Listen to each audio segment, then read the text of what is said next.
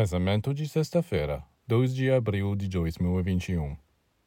Quando dois seres começam a se amar, primeiro se contentam em se expressar pelo olhar.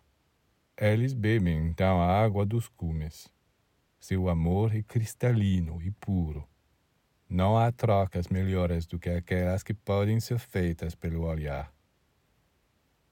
É raro, mas às vezes acontece que se encontra um olhar que não tem nada de terreno. Um olhar divino carregado de mil coisas tão sutis que nem mesmo o maior poeta poderia traduzir o que ele contém.